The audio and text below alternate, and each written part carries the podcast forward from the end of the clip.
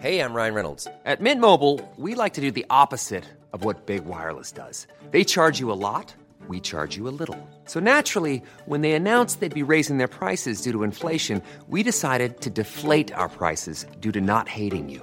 That's right. We're cutting the price of Mint Unlimited from $30 a month to just $15 a month. Give it a try at mintmobile.com slash switch. $45 upfront for three months plus taxes and fees. Promo rate for new customers for limited time. Unlimited more than 40 gigabytes per month. Slows. Full terms at mintmobile.com.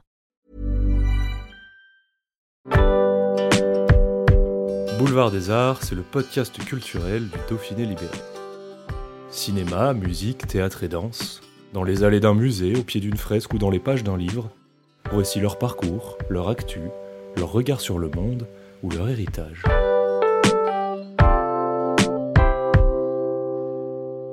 Fanny Ardant sera sur la scène du festival Lacoste dans le Vaucluse pour présenter, avec Carlo Brandt et Lévon Minassian, Impossible d'Eri De Luca sur la confrontation entre un juge et un accusé. Un nouveau choix fort de la comédienne. Un reportage de Frédéric Hailey.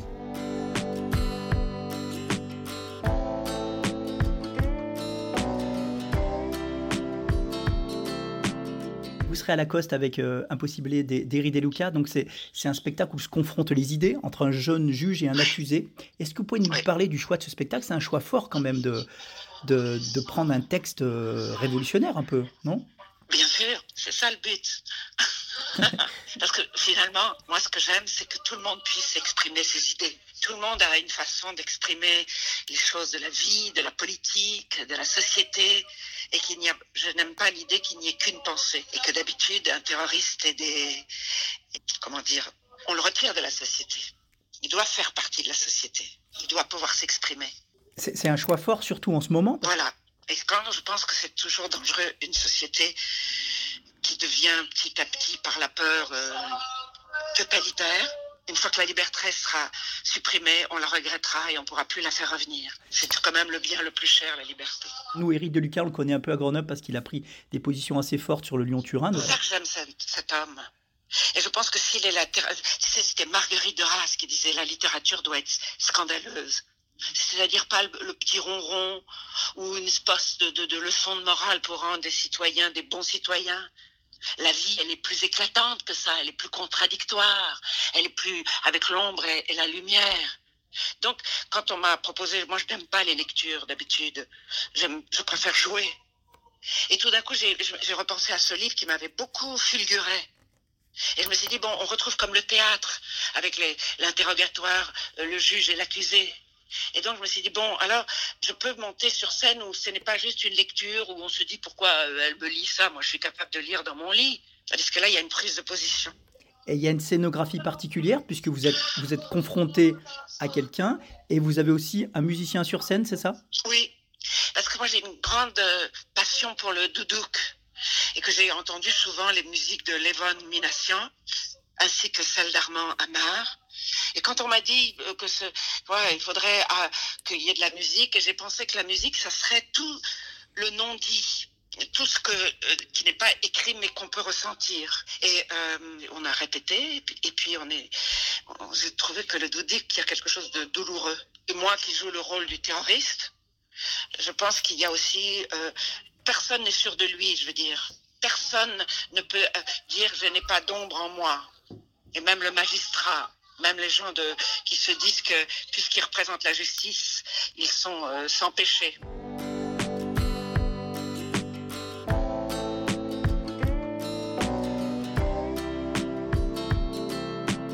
J'ai vu que vous aviez fait votre, votre, un, un mémoire sur le surréalisme et l'anarchie. Enfin, il se trouve que j'ai fait moi aussi un mémoire sur le surréalisme, mais plus jeune. Ça veut dire que l'anarchie, déjà, quand, quand vous étiez étudiante, c'est Oui. quelque chose qui vous déjà vous interpellait J'ai eu toujours un soupçon vis-à-vis de l'État et vis-à-vis de la société. Tout ce qui nivelle écrase pour moi. Tout ce qui fait rentrer dans l'ordre à coups de trick euh, écrase. Je ne fais pas de prosélytisme, vous voyez? Je pense que... Moi, je pense comme ça. Mais je ne cherche pas à, à convaincre. Je ne cherche pas. C'est comme ça, c'est impulsif. Vous détestez la- la- les leçons de morale, en fait. Et c'est Oui. tout, ce tout ce que vous voulez pas faire, justement. Pas donner des leçons de morale. Non. Moi, par exemple, j'ai toujours pensé que je pouvais accepter l'autorité quand elle était bienveillante et qu'elle s'adressait à mon intelligence. Je supporte pas les ordres en disant c'est comme ça, maintenant tu rentres dans le rang, sinon on va te casser, on va casser ta carrière, on va casser tes trucs. Donc j'ai toujours, je pense toujours qu'il faut que l'être humain reste un électron libre. On n'a qu'une vie et que rentrer dans l'ordre à tout prix et, et se comporter comme un petit mouton bêlant, c'est dommage. Et ça, on l'a vu dans votre carrière aussi, Fanny Ardant. Vous avez fait des choix forts. Vous êtes allé voir des réalisateurs complètement différents. Et je trouve que vous avez. Est-ce qu'on peut dire que Fanny Ardant a toujours été libre dans ses choix? Vous avez fait ce que vous avez Oui. voulu? Oui. Souvent je dis, ma liberté c'est ma, c'est mon seul luxe. C'est un luxe magnifique. Mm. Et il y en a qui peuvent, qui pensent le luxe en termes de bateau, de maison, de voyage. Moi, c'est l'idée que j'ai j'ai fait ce que j'ai voulu. Et que ça, c'est, voilà. Parce qu'en plus, quand vous m'avez dit, moi, j'ai été choisie, vous savez. Une actrice, elle est choisie par un metteur en scène ou un scénariste. Et c'est quand on m'a, les propositions sont venues vers moi. Alors là, c'était la question de mon choix. J'avais envie de rentrer dans cet univers. J'avais envie de jouer ce rôle que j'avais jamais joué. J'avais envie de, de rencontrer des, des pensées différentes des miennes. Mais il y a des réalisateurs qui vous ont un petit peu attendu aussi. Je crois que vous avez. Pour Sidney Pollack, je pense qu'il a pris du temps pour vous avoir parce que vous étiez au théâtre. Oh, mais en même temps, parce que moi, j'ai toujours, en plus de- aggraver mon cas, moi, je suis une anti-américaine primaire. mais, mais ce n'est pas là que moi, j'adorais cette, ce, ce metteur en scène. J'adorais même quand il jouait dans les films, le film de Tutsi. Tout à fait, Mais pour moi, faire une carrière en Amérique ne m'a jamais intéressé. Vous savez, il y a cette phrase de Cicéron qui dit c'est mieux d'être le premier au village que le second à la ville. Et je pensais que, tu vois, j'a- j'admirais les grands metteurs en scène comme justement François Truffaut ou, ou Fellini ou Almodovar qui n'ont jamais abandonné leur pays pour faire une carrière en Amérique. Tu, écris pour ton pays, pour tes gens de ton village, ceux que tu connais, ceux qui parlent ta langue, la langue du ventre, vous voyez. Et pourquoi euh, juste, pourquoi l'Amérique euh, Tout ça, je trouvais toujours ça un peu... Alors que vous pouviez parler de Prague, de toutes les formations cinématographiques de l'Est, de la Russie. Il n'y avait pas que euh, l'Amérique qui était... Donc, vous voyez, j'avais toujours pensé qu'on était toujours dans cette espèce comme des petits vallées de l'Amérique.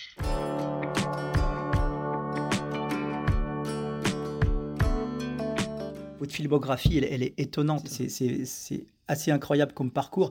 Et, et la liberté dont vous parliez tout à l'heure, ça fait vraiment. euh, S'il y a un trait d'union dans tout ce que vous avez fait, c'est vraiment ça. Quoi. Enfin, on a l'impression que, que Fanny Ardant, elle a choisi. Même si vous dites que les réalisateurs vous ont choisi, je pense que. Oui, moi, par exemple, je n'ai jamais écrit un metteur en scène de ma vie. Je n'ai jamais. C'est c'est comme dans une histoire d'amour. On va pas se jeter au pied d'un homme pour qu'il vous aime. Et mais si tout d'un coup un homme vous aime et que vous l'aimez, alors c'est magnifique. Un, metteur en scène qui vous dit j'écris un scénario, est-ce que vous voulez bien le lire? Moi, j'ai toujours lu, j'ai tout lu, tout ce qu'on m'a envoyé, que ce soit au théâtre ou au cinéma. Et à ce moment-là, euh, c'est obscur pourquoi on dit oui, alors que ce n'est pas du tout obscur pourquoi je dis non. Tu vois, je sais très bien pourquoi je dis non, parce que moi j'ai besoin d'aimer le héros que je joue, l'héroïne que je joue. Et là, vous voyez, par exemple, dans Impossible, j'aime beaucoup ce terroriste. J'aime beaucoup cet homme, euh, sa rectitude, son choix. Je peux pas jouer quelqu'un que je n'aime pas. Mais je peux jouer l'ennemi public numéro un, si je l'aime. Et je sais que vous avez pris une, une position très forte sur Roman Polanski. Vous allez tourner dans son prochain film. Moi, je pense toujours qu'il y a. Je, moi, dès que je, euh, c'est comme si vous disiez, je vais dénoncer ma famille. Qui dénonce sa famille? Qui ne protège pas sa famille? Donc, pour moi, euh, les amis, ceux que j'ai aimés euh, depuis que je les ai rencontrés, c'est comme si je les aimais, donc je les défendais et que je ne les jugeais pas. Et que si vous commencez à dénoncer les gens de votre famille ou de les, de les, de les ostraciser, ça veut dire que vous devenez un pion. Et c'est ça ce que je dis, et que souvent la peur de ne pas être dans le courant, toute nouvelle société qui s'instaure par la peur est totalitaire. Il faut faire attention, je veux dire. Il y a eu dans toutes les époques des montées de, de totalitarisme comme ça, de la pensée unique. Et c'est très dangereux. Et- on a un courant qui est, qui, qui est, qui est né il y a quelques années pour justement défendre le- les femmes. Moi, j'ai jamais parlé en termes de féminisme ou de machisme. J'ai toujours parlé en termes d'être humain. C'est l'être humain qui m'intéresse. Je n'aime pas les groupes. Je, n'ai jamais fait partie d'un groupe politique parce que c'est écraser les nuances et au fond c'est dans les nuances qu'il y a la vérité. Donc euh, je ne sais pas. Moi, je suis d'une génération où il y avait déjà un féminisme. Si j'étais née peut-être euh, dans un pays arabe ou dans un pays africain, peut-être mon discours serait différent. Mais pour le moment, je n'aime pas ce qui écrase. Et toujours, je n'aime pas l'autorité qui dit euh, tiens-toi tranquille et marche à droite. Et surtout, ne commence pas à parler. Je voudrais vous parler de, votre voix. Que votre voix, euh, Fanny, elle est incroyable. Oui, mais ça, vous savez, c'est comme on ne se rend jamais compte de est-ce que vous vous rendez compte, par exemple, on ne se rend pas compte de son physique. On, on essaye de l'arranger quelquefois, mais que la voix, c'est, au contraire, c'est la chose la plus, plus, plus, plus intime qu'on ait de soi. C'est le seul, euh, euh, comment dire, c'est le seul pont qu'on ait avec les autres. Donc, euh, je ne sais pas de quoi on parle, en fait. Et, mais je comprends ce que vous dites, parce que souvent, il y a des voix qui... Est-ce que vous vous souvenez des professeurs? Il y avait justement des voix qu'on détestait. Et puis il y avait la voix. Euh, et là, ça n'a plus rien à voir avec l'autorité ou la connaissance. C'était tout d'un coup, en effet, comme vous l'avez dit, regardez pourquoi vous aimez des chanteurs. Donc euh, c'est des choses inexplicables. Comme la voix de Trintignant, comme la voix de, comme la voix de Michel Bouquet, comme la voix de, de, de Piccoli. C'est pour ça que justement, dans, euh, pour revenir à ce spectacle impossible, en fait, on disait que pourquoi tu joues le rôle d'un homme? Euh, j'ai dit oui, mais là, c'est un peu ce que je vous dis. C'est un homme qui se défend contre un magistrat, qui est très intelligent. Mais curieusement, il n'y a plus de sexe. avant d'être un homme ou une femme, il y un être humain avec justement dans la voix quelque chose qui, qui va passer comme un pont, comme un euh, de l'autre côté, de l'autre, de l'autre. Moi, j'ai toujours cru à l'autre avec un grand A. Et même quand j'ai été très malheureuse, avec des grands chagrins, j'ai toujours vu que c'était l'autre, dans sa généralité, qui pouvait vous sauver. Vous savez, quelqu'un que vous rencontrez comme ça, même sur le trottoir, et qui, vous dit une phrase, ou tout d'un coup, même un, quelqu'un qui vous invite au restaurant, mais on n'a pas envie d'y aller, mais on y va. Et grâce à ce fait de l'autre en face de vous, qui vous parle de, bêtises, de choses sans... Et hop, le, niveau de la mer a descendu.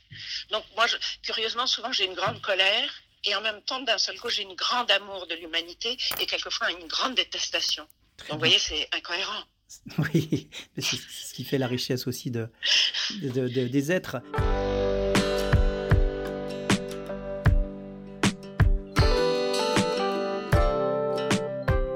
Et juste, je vous pose la dernière question. Je suis désolé, je suis obligé d'en parler parce que j'ai fait beaucoup de reportages sur la femme d'à côté. Je ne sais pas quel souvenir vous en avez. C'est tellement fort pour nous, en tout cas. De... grand souvenir. Parce que cette histoire, déjà, c'était tout ce que je croyais de la vie. C'est-à-dire, je, je croyais qu'on peut mourir d'amour. Et que c'est peut-être mieux de mourir d'amour que de se résigner. J'aimais beaucoup l'idée que un film comme ça, dans les années 80, euh, puisse raconter comme un truc qu'on pensait lié qu'à la littérature romanesque ou romantique du 19e. Et puis, euh, on l'a tourné très vite. Et puis c'est là où j'ai fait la connaissance, euh, enfin, je l'avais connu bien brièvement sur un outil, mais de Gérard. Toi, de jouer avec Gérard, c'était comme si il y avait quelque chose. Allez, on, était entraîné dans la vérité plus que dans le jeu. Et puis la passion qu'avait François Truffaut de, de, raconter cette histoire avec une grande simplicité, et qu'on avait, il y avait eu une grande gaieté sur ce tournage, alors que c'était tragique. Mais je me souviens d'une, voilà, comme si, ah, c'était un moment magique. Avec, avec une phrase qui est incroyable, ni avec toi, ni sans toi. Oui, et que vous voyez qu'on euh, peut parler pendant, on peut raconter pendant des jours et des jours les histoires d'amour. Et puis tout d'un coup, lui, lui ou lui dit la phrase que chacun peut reprendre à son compte. Parce que souvent, maintenant, vous entendez des gens qui disent oui, maintenant plus personne ne meurt d'amour. Je dis pourquoi vous dites ça? Peut-être qu'on ne va pas se jeter sous un train comme Anna Karenine, mais vous, connaissez cette expression, la mort dans l'âme. Eh ben, on peut mourir à petit feu de, justement de ne pas être aimé. Moi, je pense toujours que c'est la chose la plus intéressante de, de la vie, les histoires d'amour. C'est ni la gloire, ni l'argent, ni le pouvoir. Tout ça, ça, ça semble dérisoire par rapport à l'amour. C'est là, c'est comme le baromètre des êtres, l'amour. C'est comme si c'était comme ça qu'on se situait. Et que moi, je dis toujours, on, personne ne réussit ou rate sa vie. Il y a pas de, on rate pas ou on réussit pas sa vie. On a vécu. Il n'y a que ça qui compte. On a vécu. Merci beaucoup Fanny Ardant. Et à bientôt. À bientôt, merci beaucoup hein, Fanny.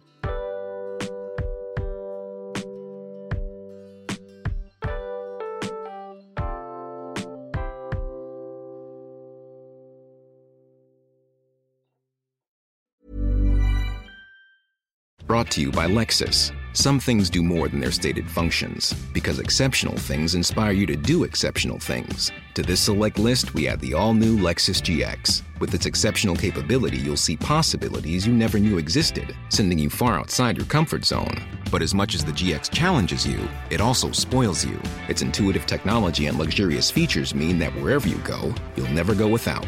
Live up to it. The all new Lexus GX.